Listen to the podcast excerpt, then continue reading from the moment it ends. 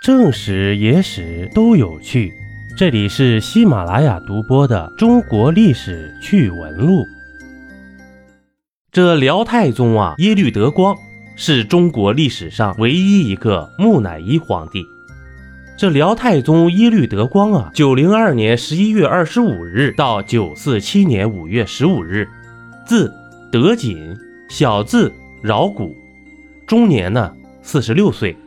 庙号太宗，谥号呢孝武惠文皇帝，契丹族，辽朝第二位皇帝，辽太祖耶律阿保机次子。那他为什么是中国历史上唯一一个木乃伊皇帝呢？公元九二七年，二十五岁的耶律德光成为了辽国的第二代皇帝。其实啊，中原地区正是五代十国的混乱时期，民不聊生啊。这耶律德光呢，养精蓄锐，一心梦想要吞并中原。九年以后啊，这机会是终于来了。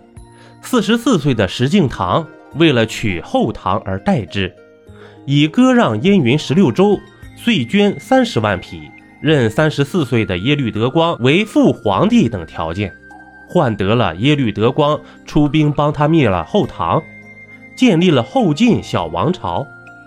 这石敬瑭死后呢，他的侄子石重贵继位，向耶律德光提出了称孙不称臣的要求。这耶律德光大怒啊，以此为借口呢，又发兵南侵中原了，很快就灭了后晋了。但是啊，中原的百姓并没有屈服啊，各路武装纷纷抗击契丹侵略者，这小股辽兵呢，不断遭到歼灭。令耶律德光发出“我没想到中国人如此难治”的感叹，不得不下令撤退了。公元九四七年，四十五岁的耶律德光在撤离中原途中染上了热疾，这太医让他远离女色，他却将太医臭骂了一通：“你们都是不学无术，我得了热病，正要女色泻火呢，怎么能远离女色呢？”终因纵欲过度啊，走到栾城沙湖林时呢，口吐鲜血，一命呜呼了。这时啊，远在辽国都城上京，但已获报耶律德光病危的淑律太后传来懿旨：生要见人，死要见尸。这可把耶律德光身旁的臣子们难到了呀。他们看着正在逐渐腐烂的身子，唉声发愁呢。正是炎夏时节，要把完整的皇帝送回北方的老家给他娘，嘿，谈何容易呀！几位臣子们只得聚在一起商量对策。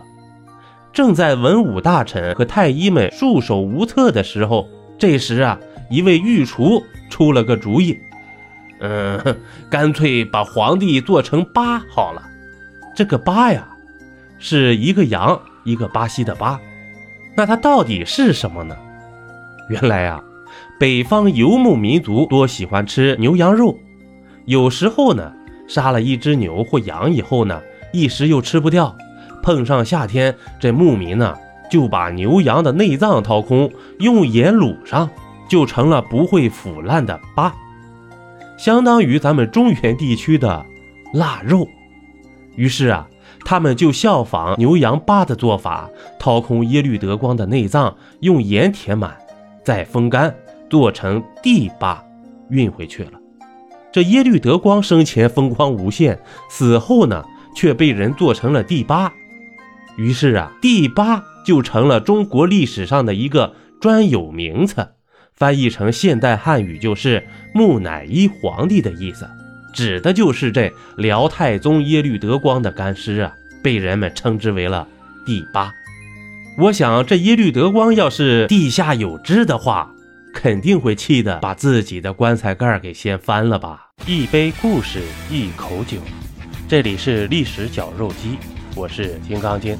本集播完，感谢收听订阅，咱们下集呀，不见不散。